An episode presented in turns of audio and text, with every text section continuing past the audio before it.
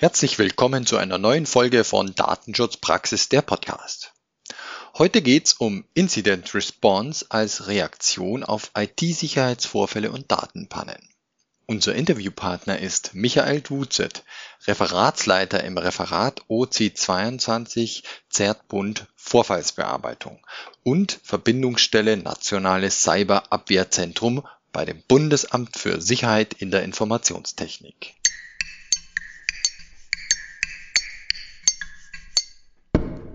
Mein Name ist Severin Putz und zusammen mit Oliver Schunschek begrüße ich Sie zu unserer neuen Folge. Hallo Oliver.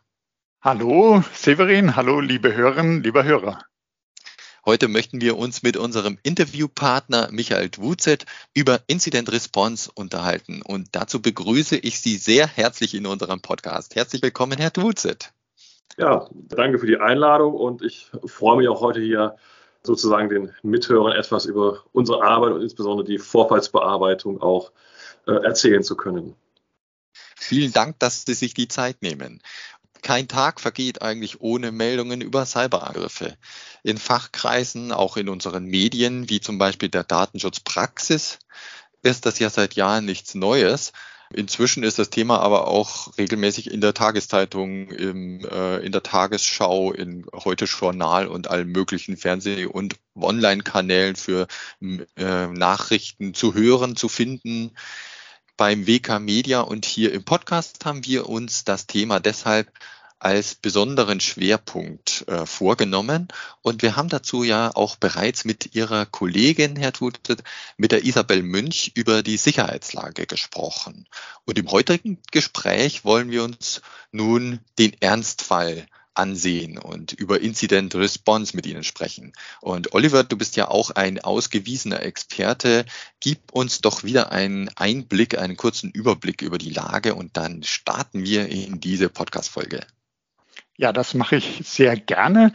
Und ähm, ich komme dann gleich mal auf äh, interessante Informationen des BSI zur Sprache.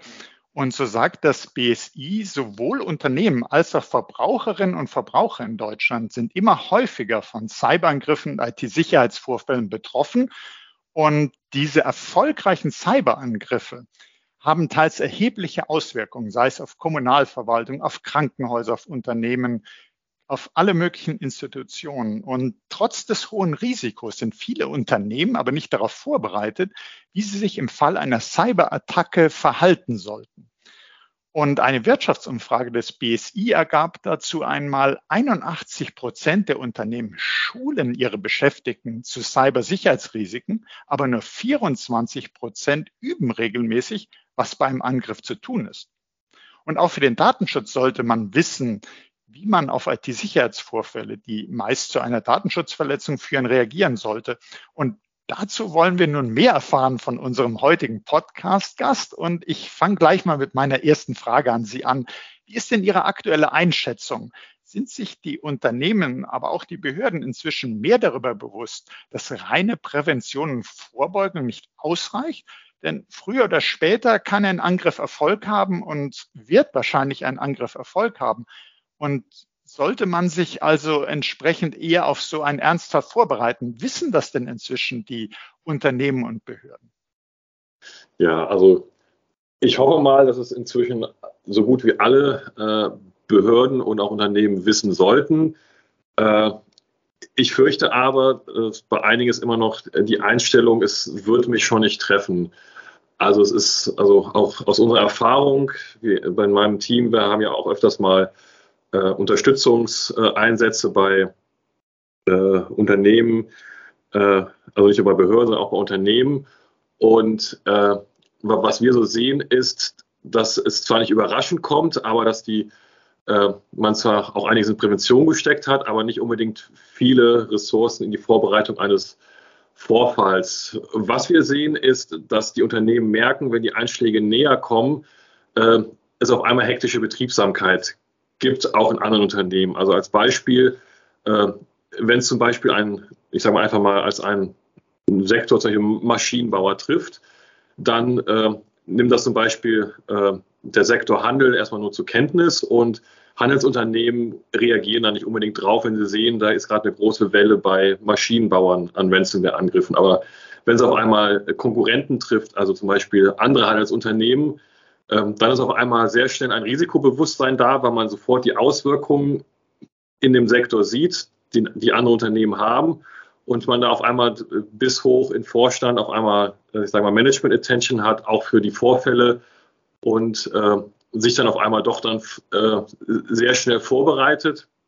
Und was so äh, äh, ich einfach so den Unternehmen immer auch, sage ich mal, in, in der, im Rahmen der Prävention mitgebe, ist, also äh, ja, also es, es sind Risiken dieser Angriffe. Und wenn ich diese Risiken nicht im Vorfeld auch manage, muss ich halt früher oder später Krisen managen. Und äh, die, die Krise kann auf jeden Fall kommen und ich muss mich auch darauf vorbereiten. Ja, das heißt also, man, man meint und hofft immer, naja, mich wird es schon nicht treffen, ich bin zu klein, ich bin zu unwichtig oder unsere Branche ist nicht betroffen, dann merkt man, es kommt immer näher, wie Sie ja gesagt haben, die Einschläge kommen näher, die eigene Branche ist vielleicht betroffen und dann fängt man an, sich damit zu befassen, das ist eben leider in der Regel zu spät, weil das kann ja dann sehr schnell gehen. Und genau deshalb befassen wir uns heute mit Incident Response und freuen uns, dass Sie uns da die tiefen Einblicke geben. Äh, vielleicht erstmal, was umfasst denn alles Incident Response? Welche Phasen kann man da unterscheiden? Äh, was, was, wo sind wir da, wenn wir an einen Angriff denken? In welchem Moment? Und wie, wie kann man das vielleicht erklären?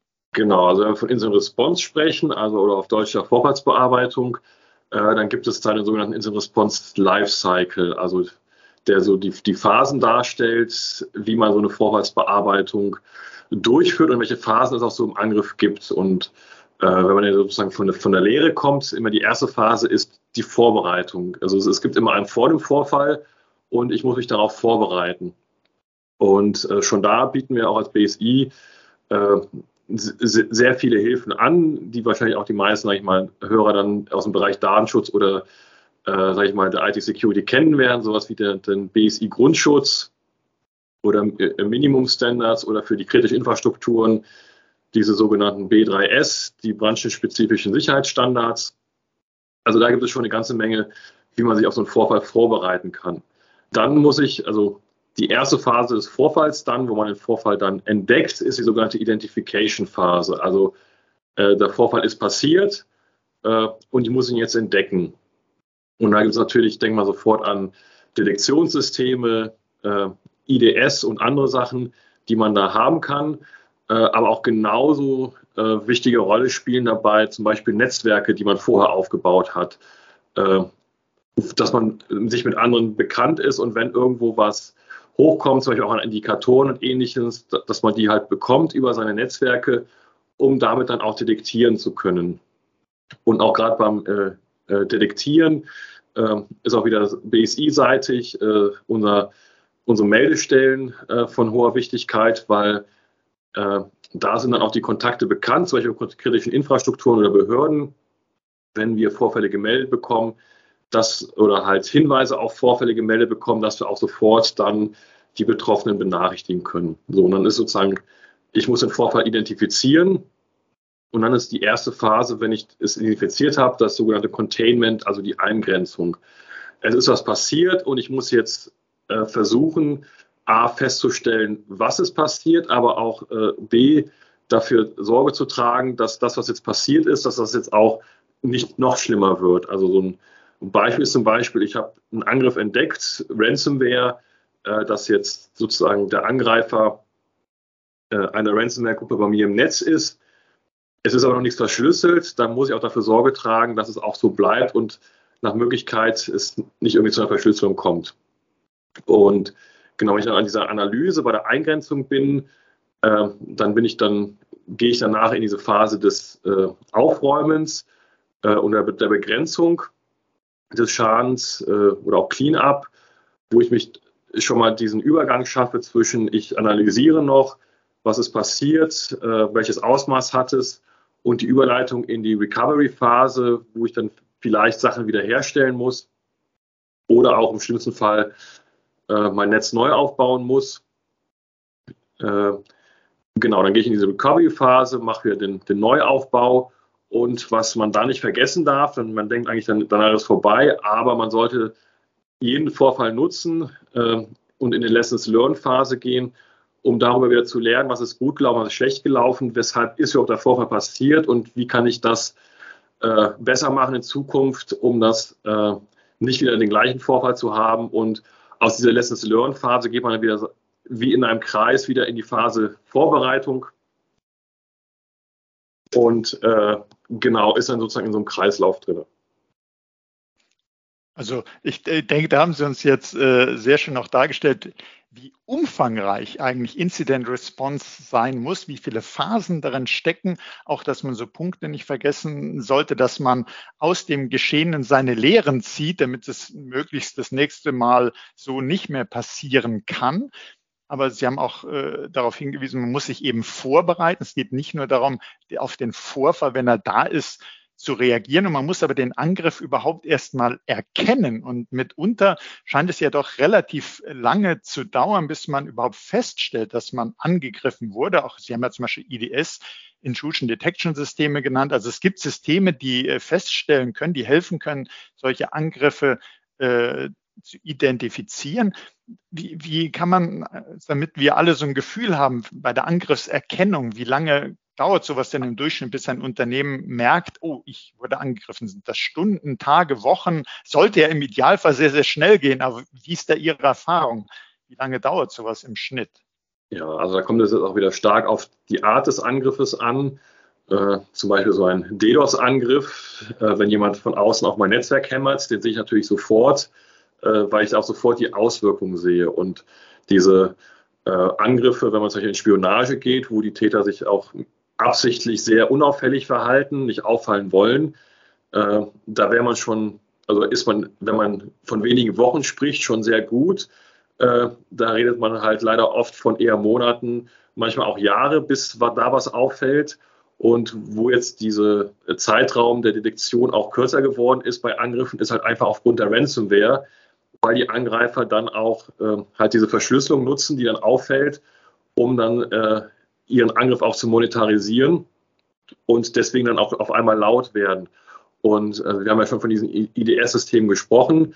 Äh, die sind natürlich kein Heilmittel. Ich kann nicht einfach so ein äh, Gerät ins Netz stellen und es wird mich natürlich immer informieren, äh, wenn da was passiert, sondern äh, auch gerade diese Geräte sind halt auch mal mit sehr viel Personalaufwand verbunden. Ich, ich brauche Leute, Analysten, die das auch auswerten, bewerten und dann auch entsprechend äh, Schlüsse daraus ziehen, ob das jetzt ein Angriff ist und auch nachbohren.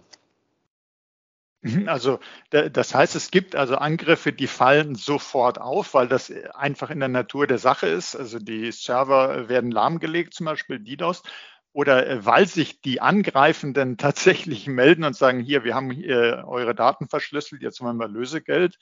Äh, aber es gibt eben auch diese Stillen, die sich vielleicht Wochen oder gar Monate einnisten und äh, die man dann so jedenfalls nicht äh, durch solche Nebeneffekte feststellt, sondern da muss man sehr genau hinschauen. Da haben Sie schon gesagt, da reicht eben nicht einfach nur ein IDS-System hinzustellen, dann hofft man schon, das entdeckt alles, sondern die sind ja sehr, sehr gut getarnt. Und damit man so ein Gefühl hat, äh, warum es so wichtig ist, noch stärker äh, die, in die Angriffserkennung zu gehen, dann einfach noch mehr zu tun. Diese Zeit, bis ich den Angriff entdeckt habe, das ist, heißt ja nicht, dass da in Wirklichkeit nichts geschehen ist, sondern das Opfer hat es dann entdeckt. Da kann ja schon alles Mögliche passiert sein. Können Sie uns vielleicht so einen Eindruck geben, was da so alles äh, passieren kann in der Zeit?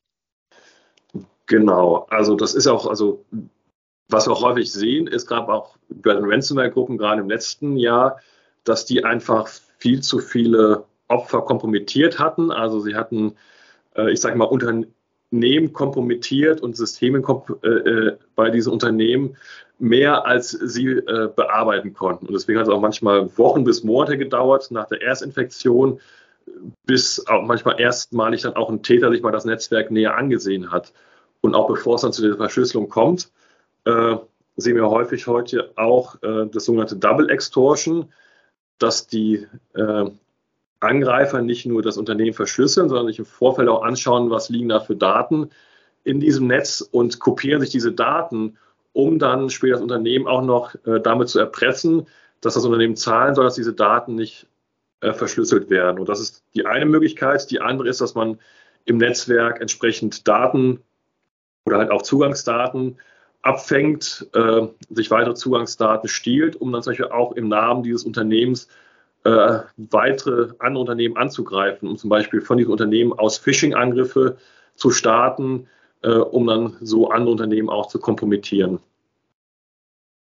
Also kann man, kann man sich so vorstellen, so ein Angriff, äh, der hat sozusagen aus Sicht der Cyberkriminellen auch gleich so einen Beifang. Das heißt, die bewegen sich äh, lateral, die schauen sich um und gucken, wie sie vielleicht weitere Angriffe vorbereiten können, wie sie noch mehr Daten stehlen können, wie sie noch mehr Identitäten übernehmen und missbrauchen können. Also es kann dann sein, dass vielleicht äh, DDoS wird gleich festgestellt, aber man beschäftigt sich jetzt damit, die Server vielleicht wieder auf die Beine zu kriegen und in Wirklichkeit äh, laufen dann noch äh, parallel andere Angriffswege, äh, wo noch Daten gestohlen werden, wo weiteres geschieht. Und das heißt, man muss selbst, wenn man einen Angriff festgestellt hat, weiter die Augen offen halten, ob da nicht noch mehr kommt. Was empfehlen Sie denn? Wie kann man denn Angriffe besser erkennen, aktiver da sein, schneller da sein? Genau, also wichtig ist, äh, dass äh, man diese Angriffe auch, äh, wenn man zum Beispiel einen Hinweis bekommt, dass es einen Angriff gab, dass man auch entsprechend an diversen Stellen nachgucken kann. Also was für uns in der Vorbereitung immer sehr wichtig ist, dass es gute Logdaten gibt, sei es bei, bei der Firewall, am Proxy oder auch auf dem Client selber, auf dem Server, dass man sich da Gedanken gemacht hat, dass alles äh, protokolliert wird oder vieles protokolliert wird und auch die Protokolle sicher weggeschrieben werden. Das heißt nicht unbedingt auf dem äh, Server selber die Protokolle gespeichert werden, sondern dass es sowas wie zentrale Log-Server gibt, äh, die auch besonders geschützt sind, dass der Angreifer nicht so einfach darauf dann zugreifen kann, um die Logs dann hinterher zu löschen, weil äh, diese Angriffe meistens, also ein System detektiert die meistens nicht sofort, wenn der Angriff passiert, sondern was man ja auch häufig entdeckt, ist, dass es dann komische Sachen hinterher gibt. Das heißt, wenn der Angreifer erst am Netz ist, dass es auf einmal komische Anmeldungen gibt, dass Konten sich auf Systemen anmelden, wo sie eigentlich gar nichts zu suchen haben. Ich sage mal, ein typisches Beispiel ist, es wird irgendein Administratorkonto, äh, sage ich mal, äh, kompromittiert durch den Angreifer, das, was zum Beispiel, ich sage mal, ein Linux-Administratorkonto ist. Aber dieses Konto hat auch Rechte auf Windows-Servern, auf dem Mail-Server oder auf Datenbank-Servern, obwohl dieser Administrator da eigentlich gar nicht arbeitet, trotzdem mal die Rechte hat und sich auf einmal dieses Konto überall anmeldet. Und wenn man sowas dann entdeckt und da entsprechend zum Beispiel auch Alarme generiert, äh, ist das sehr hilfreich. Und vielleicht äh, jetzt mal aus einem Beispiel, wo das gut geklappt hat, ist äh, bei einem Unternehmen, das einen Vorfall bemerkt hat, weil es wegen Corona äh, viele, also auch Administratoren nicht mehr vor Ort waren, sondern im Homeoffice waren und sich dieses Unternehmen einen Chat eingerichtet hat, wo alle Administratoren drin waren wo auch zum Beispiel sowas wie komische Anmeldungen äh, hin protokolliert wurden und man einfach dann in diesem Chat mal kurz fragen konnte, hey, bist du das, der dich da gerade anmeldet? Und der Kollege sagt hat, nee, äh, bin ich gerade nicht. Und so dann äh, sofort die Vorfallsbearbeitung starten konnte, äh, weil es detektiert wurde, was äh, in einem anderen Fall vermutlich erst detektiert worden wäre, wenn der Angreifer dann auch die Systeme verschlüsselt hätte. Also man muss manchmal äh, vielleicht äh, Glück haben oder kreativ sein oder weitere Kommunikationswege haben, um auch vielleicht zu überprüfen die Identität eines Anmeldenden, um zu sagen, äh, bist du denn das überhaupt? Ähm, gibt es denn, kann man das sagen? Ich fürchte fast nicht. Gibt es so eine optimale Reaktion? Best Case, ich meine Worst Case, klar, alles äh, steht, äh, Licht geht aus, funktioniert gar nichts mehr. Ähm, Gibt es denn einen Best Case in der Angriffserkennung oder würden Sie sagen, es kommt sehr stark auf den Typ des Angriffs an? Ja, man muss es ein bisschen vom Angriff abhängig machen, aber was man auf jeden Fall machen sollte, also so, so, so ich sag mal, eins, zwei Richtlinien ist, wenn ich einen Angriff detektiere und ich befürchte zum Beispiel, dass das ist Ransomware, dann muss ich halt schnell sein und dann muss ich auch schnell Entscheidungen treffen. Es müssen nicht immer die besten Entscheidungen sein, aber es müssen äh, schnell Entscheidungen getroffen werden. Und was ich dafür brauche, ist, ich muss äh, die entsprechenden Entscheidungsträger auch sehr schnell zusammenbringen. Äh, was manchmal ein Fehler ist, dass auch gerade solche Angriffe, äh, ich nehme mal wieder als Beispiel den Maschinenbauer, äh, weil es da meistens dann sehr schnell auch gut funktioniert ist. Dieser Angriff hat solche Auswirkungen auf die Produktion und die Bänder stehen still. So, das wird natürlich sofort vom Management äh, als ein, das ist nicht nur ein IT-Problem, sondern das ist ein, ein, eine Unternehmenskrise. Es stehen Bänder, ich habe sofort Verluste und ich muss sofort handeln. Das heißt, ich brauche nicht nur die, den IT-Leiter in diesem Krisenstab, sondern ich brauche die Geschäftsführung, äh, je nachdem auch meine Medienabteilung für die Außenkommunikation, Juristen und Datenschützer und ich brauche sozusagen direkt einen großen Krisenstab. Und in anderen Unternehmen ist es leider manchmal so, es steht die IT und es wird halt noch die ersten Tage oder vielleicht die Woche auch als IT-Problem gesehen und der IT überlassen, dieses Problem irgendwie zu lösen, obwohl es eigentlich Unternehmensproblem ist und ich mit dem kompletten Unternehmenskrisenstab da rangehen muss. Hm, also man, man kann sich ja auch so äh, vorstellen, mit äh, der zunehmenden Digitalisierung äh, ist ja eigentlich ein IT-Vorfall, äh, ein digitales Risiko, ein Unternehmensrisiko. Es kommt zu einer Betriebsunterbrechung oder mindestens gibt es mal äh, Produktivitätsverluste, weil man sich ja jetzt damit befassen muss oder bestimmte Systeme nicht mehr zugänglich sind, man auf Daten nicht mehr zugreifen kann. Und ähm, das wäre natürlich wünschenswert, wenn jedes IT-Problem nicht nur als reines IT-Problem gesehen würde, sondern dass man die Bedeutung dessen äh, schon vorher sich klar macht, weil meistens ist es ja so, wenn die IT steht, danach wird klar, wie wichtig sie war. Und dann sehen wir auch wieder, äh, wo Sie gesagt haben, die optimale Reaktion, es muss jetzt vielleicht nicht die allerbeste sein, aber man darf nicht äh, zu lange warten, spricht auch wieder natürlich davor, dass man sich vorbereitet, dass man sich überlegt, wer macht was und dass man nicht im Chaos ausbricht, wenn plötzlich klar wird, da ist Ransomware. Vielleicht können Sie uns noch mal kurz sagen, das richtige Verhalten genau am Beispiel Ransomware, weil das ja doch sehr stark um sich greift. Haben Sie da so eine kleine gedankliche Checkliste für uns, was man da am besten macht? Genau, also äh, vielleicht vorab, das Beste, was man Ransomware macht, ist äh, gute Offline-Backups zu haben, weil alles andere hilft meistens nicht. Ähm, was aber, wenn sozusagen das Kind in den Brunnen fällt und ich habe jetzt den Ransomware-Angriff auf mein Netz, äh, möglichst schnell auch Systeme offline nehmen, dass da nicht mehr verschlüsselt werden kann. Je nachdem ich auch sehe, dass gerade eine Verschlüsselung auf einem System läuft, wo wichtige Daten drauf sind, äh, auch überlegen oder die Entscheidung treffen, was ist schlimmer, wenn das jetzt komplett verschlüsselt wird, das System, oder wenn ich äh, sorry, es fährt gerade hier Feuerwehr draußen, draußen vorbei. Oder wenn ich Was jetzt zu unserem Thema durchaus passt, aber ich höre die Feuerwehr noch nicht mal. Absolut nicht schlimm. Herr Druse, das passt. Und dann, äh, gut, dass es bei Ihnen nicht so laut ist wie bei mir, das ist ja gut. Nein, aber was sozusagen, wenn das, wenn ich überlegen muss, ist, äh, was ist schlimmer, wird das System jetzt komplett verschlüsselt oder äh, fahre ich das System jetzt hart runter. Es ist nicht alles verschlüsselt, aber ich könnte das System vielleicht nicht wieder sauber hochfahren. So, das heißt, schnell Systeme offline nehmen und vor allem auch schnell die Backup-Server nach Möglichkeit vom Netz trennen und äh, die auch nur, also die Backups dann wie rohe Eier behandeln, dass wenn ich dann Daten wiederherstellen muss, ich auch sicher gehen kann, dass ich das auch wieder kann. Und eigentlich auch bei Backups, das ist, was wir häufig sehen, ist, ähm, Unternehmen machen Backups, äh, aber Unternehmen äh, prüfen keinen Restore.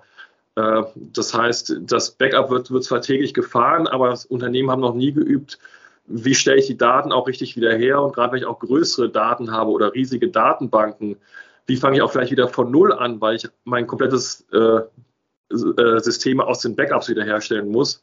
Das ist leider selten geübt und das sollte man vorher üben. Ja, das, das ist auf jeden Fall sehr, sehr äh, wichtig. Sie haben ja äh, diese Phase, die leider gerne vergessen wird, sozusagen, wenn man über Incident Response spricht, die Recovery-Phase uns auch vorhin äh, erläutert. Und äh, es reicht eben nicht nur, dass man alles plant, sondern man muss auch üben, man muss testen. Und gerade eben, wie kann ich wiederherstellen? Reichen meine Backups? Komme ich da überhaupt dran? Äh, habe ich vielleicht irgendwas vergessen, was ich, äh, vielleicht fehlen mir Komponenten, die ich gar nicht mitgesichert habe, die jetzt aber nicht mehr zugänglich sind und dann komme ich an die Datenbank vielleicht nicht mehr dran. Also äh, üben, üben, üben. Äh, genau wie die Feuerwehr eben auch Übungen macht für den Ernstfall, muss man das als Unternehmen und als Behörde eben auch für den IT-Ernstfall. Jetzt was ich auch noch gern ansprechen würde mit Ihnen, und da steht ja auch das äh, BSI mit im äh, Zentrum des Geschehens, das Thema Meldepflichten. Wenn jetzt ein erfolgreicher Angriff passiert ist, es gibt ja einerseits Meldepflichten nach Datenschutzgrundverordnung äh, hinsichtlich der zuständigen Datenschutzaufsichtsbehörde, aber es gibt auch gewisse Meldepflichten für bestimmte Unternehmen, für Behörden an das BSI. Können Sie uns dazu ein bisschen was erzählen? Genau, also es gibt beim BSI, wir haben verschiedene Zielgruppen, äh, um die wir uns auch kümmern. Und zu diesen Zielgruppen gehören natürlich zum einen die Behörden, die über den sogenannten UP-Bund äh, eine Meldepflicht beim BSI haben, wenn sie Sicherheitsvorfälle haben. Und insbesondere, wenn äh, sie bei diesen Sicherheitsvorfällen auch nicht ausschließen können, dass dadurch auch andere äh, oder dass, dass, dadurch Auswirkungen auf andere Behörden äh, passieren können. Dazu gibt es dann äh, nach dem IT-Sicherheitsgesetz das ja auch äh, auf europäischer Basis auf der sogenannten NAS-Richtlinie beruht, äh, auch Meldepflichten für Betreiber kritischer Infrastrukturen. Da gibt es äh, eine ganze Reihe Sektoren hier in Deutschland und äh, die Betreiber kritischer Infrastrukturen sind zum einen meldepflichtig ans BSI. Also sie müssen sich erstmal sowieso registrieren beim BSI, dass sie Kritisbetreiber sind und dann, wenn sie Vorfälle haben, die Auswirkungen haben oder haben könnten auf diese kritische Dienstleistung, die sie anbieten, dann müssen Sie auch den BSI melden. Und jetzt mit dem neuen IT-Sicherheitsgesetz 2 äh, gibt es auch die neue Kategorie der sogenannten UBIs, der Unternehmen im besonderen öffentlichen Interesse, die zwar nicht direkt kritisch sind, aber doch eine äh, hohe Relevanz haben äh, für die äh, ja, für Deutschland und die sich dann auch äh, als UBI registrieren müssen und dann auch entsprechend da äh, Meldepflichten unterliegen. Und teilweise sind diese Meldepflichten auch gekoppelt mit anderen Meldepflichten. Da arbeiten wir auch dann eng zusammen, zum Beispiel bei, ich sag mal, äh, bei Providern, zum Beispiel mit der Bundesnetzagentur oder ich sage mal Sektor Energie, wenn es Atom betrifft, mit der äh, Atomaufsicht. Und da gibt es dann diverse Verschränkungen, aber grundsätzlich gibt es dann äh, in diesen Bereichen erstmal eine Meldepflicht ans BSI. Und das würde bei uns im äh, IT-Lagezentrum äh, sozusagen auftreffen, diese Meldung, und die Kollegen vom Lagezentrum geben dann diese Meldung äh, an die Mitarbeiter bei uns im CERT-Bund, das Computer Emergency Response Team des Bundes weiter, die dann in die weitere Vorfallsbearbeitung einsteigen und äh, je nach Vorfall auch Unterstützung an diese Unternehmen anbieten. Und wenn wir zum Beispiel ins Gesundheitswesen blicken, wo äh, ein größeres Krankenhaus, das dann auch zu Kritis äh, vielleicht gezählt wird, dass die dann eben ans BSI melden müssen und gleichzeitig, wenn Patienten oder Mitarbeiterdaten oder andere personenbezogene Daten betroffen sind, an die zuständige Datenschutzaufsichtsbehörde. Also da gibt es verschiedene Meldepflichten. Natürlich ist immer so, äh, die Meldung ist sehr, sehr wichtig und Sie haben ja uns auch eingangs auch schon gesagt, durch die Meldung hilft man ja auch äh, den anderen und auch man selbst beschäftigt sich mit dem Vorfall aus dem Ganzen zu lernen. Und es gibt äh, eigentlich diese Meldepflicht, unterstützt ja erstmal überhaupt, dass es die Lagebilder überhaupt gibt, dass man weiß, was geschieht. Deshalb sind die eben auch so wichtig. Nicht nur, dass sie vorgeschrieben sind, sondern die haben eben auch diesen positiven Nutzen. Und äh, können Sie noch sagen, wann sollten denn die Meldungen erfolgen? Klar, so schnell wie möglich, aber gibt es da auch irgendwie eine äh, Frist, die zu beachten ist? Ja, also bei äh, den Meldungen ans BSI ist es halt, äh, muss diese Meldung zeitnah erfolgen, äh, bei, bei Kritis und bei der Bundesverwaltung.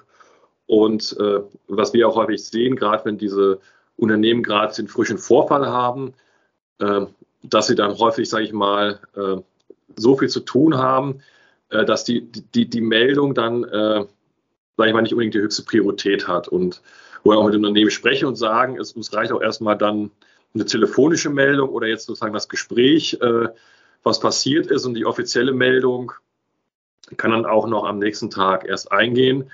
Äh, das muss man dann nicht so, äh, die, die formale Meldung dann so äh, sozusagen überstürzen, sondern das ist dann, das Wichtige ist, dass informiert wurde und dass man schon mal die wichtigen Informationen auch informell ausgetauscht hat und das ist erstmal gut. Mhm. Also wir hatten äh, auch kürzlich mit Professor Kugelmann, den Landesdatenschutzbeauftragten von Rheinland-Pfalz, gesprochen. Und der sagt uns eben, ja, es gibt auch das Instrument der vorläufigen Meldung. Und ähnlich ist das dann, also dass man auf jeden Fall gemeldet hat. und dass man die Form vollendet äh, dann macht, wenn es, also natürlich auch zeitnah, aber äh, dass man das dann nachholt und nicht, dass man sagt, jetzt muss ich äh, die schönste Meldung ausfüllen und kann äh, überhaupt mich gar nicht mehr darum kümmern, äh, die Folgeschäden möglichst einzudämmen, sondern eben melden, was möglich ist, sich um den Angriff kümmern und dann die äh, Formalien müssen kommen, aber die sollten jetzt nicht das andere verdrängen. So habe ich das jetzt auch bei Ihnen verstanden. Genau, und ich sage mal, gerade auch so für, für die Erstmeldung haben wir es ja häufig, dass wir zum Beispiel auch direkt auf der Fachebene dann mit dem äh, IT-Leiter oder wie auch immer telefonieren und uns da schon mal austauschen. Und dann für die formale Meldung, äh, die muss dann erst ein Unternehmen sozusagen auch an den Juristen vorbei, an der Geschäftsführung und, und, und. Da gibt es dann einen Prozess und der dauert dann entsprechend länger als mal eben kurz äh, sich auf Fachebene austauschen.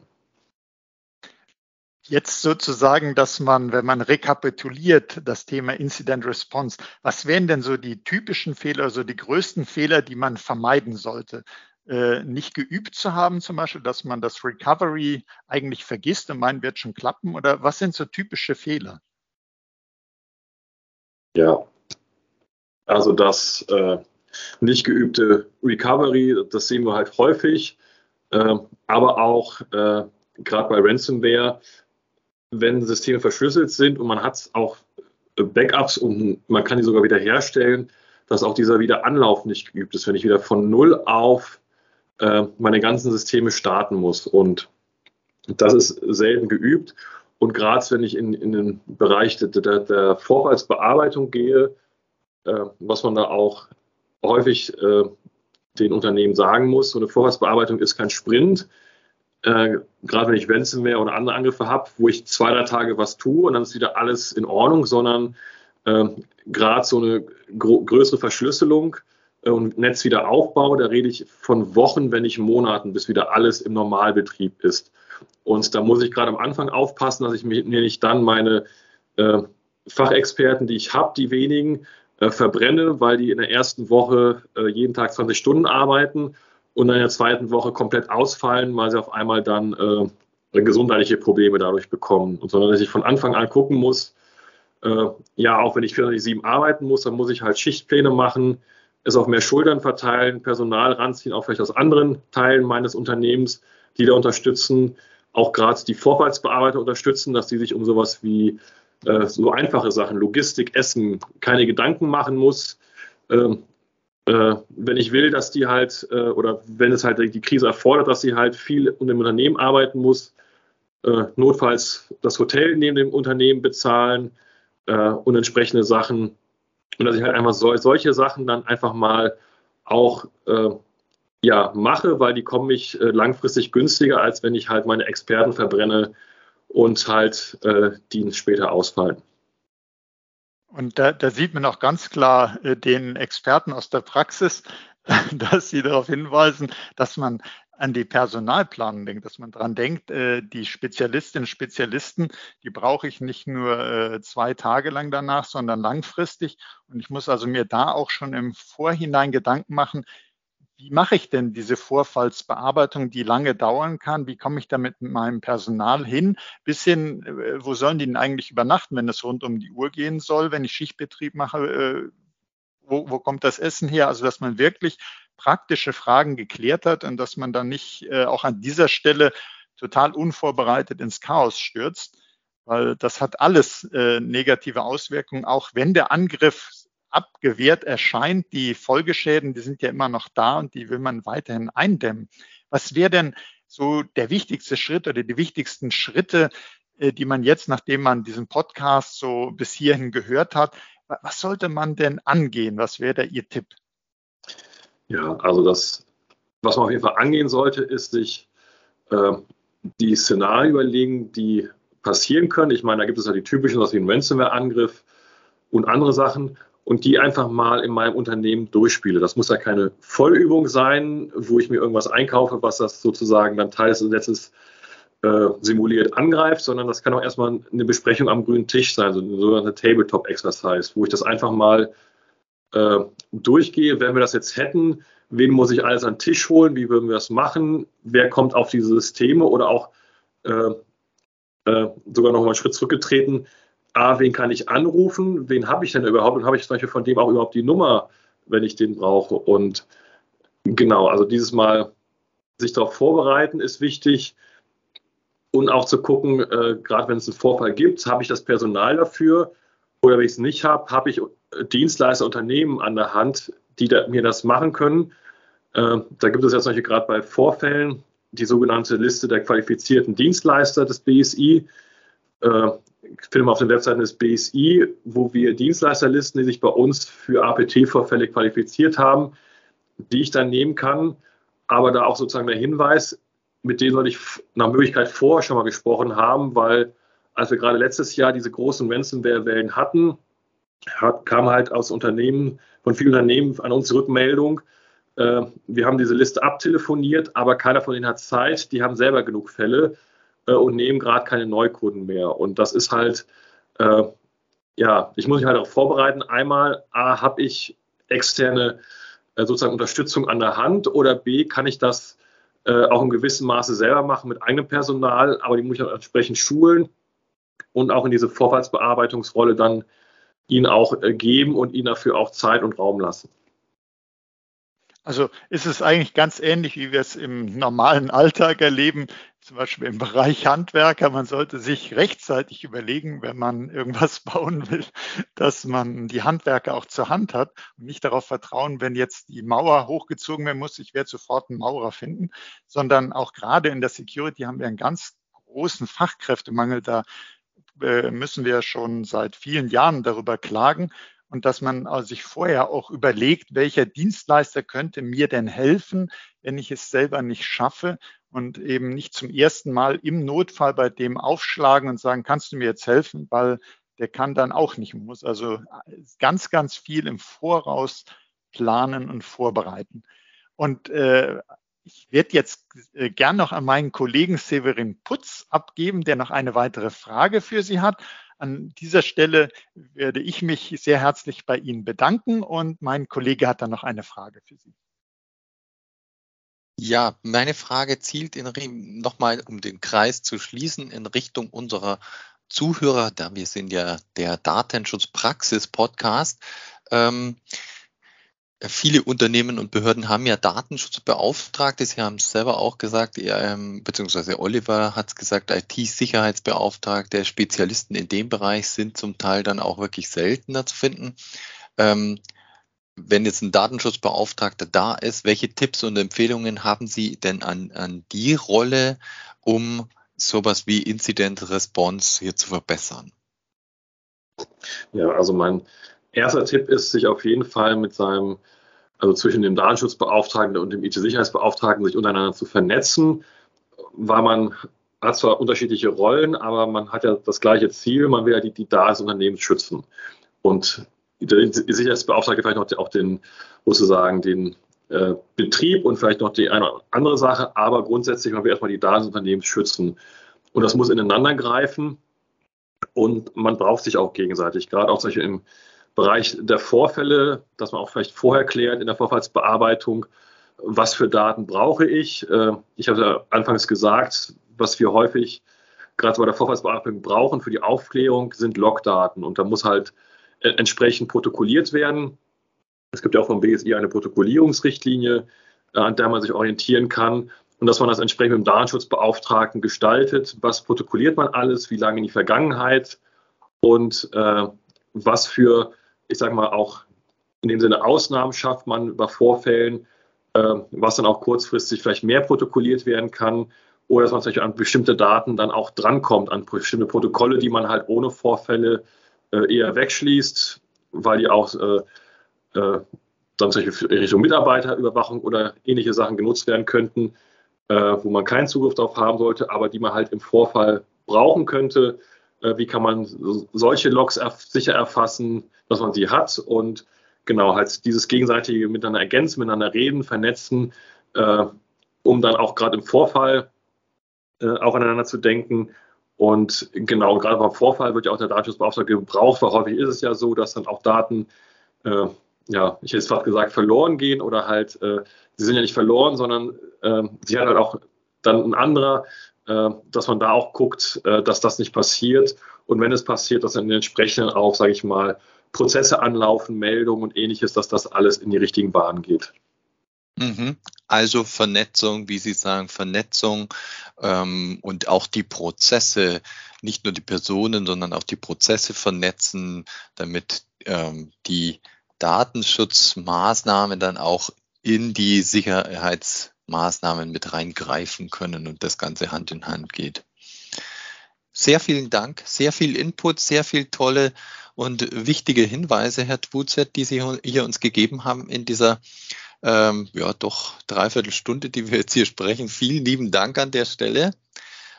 Und auch dir, lieber Oliver, vielen Dank für deine Fragen. Vielen Dank für das ja, gemeinsame sehr, sehr gerne. Gespräch. Es war sehr interessant und ich glaube, da können wir alle äh, viel daraus mitnehmen. Ja, ich fand es auch interessant und habe mich auch gefreut für die Einladung und ich hoffe, äh, dass sozusagen auch Ihre Hörer dann äh, hier den einen oder anderen Hinweis und Tipp mitnehmen aus dem Podcast. Da Danke. bin ich mir sicher. Denn auch Ihnen, liebe Hörerinnen und Hörer, äh, danke ich für Ihr Interesse.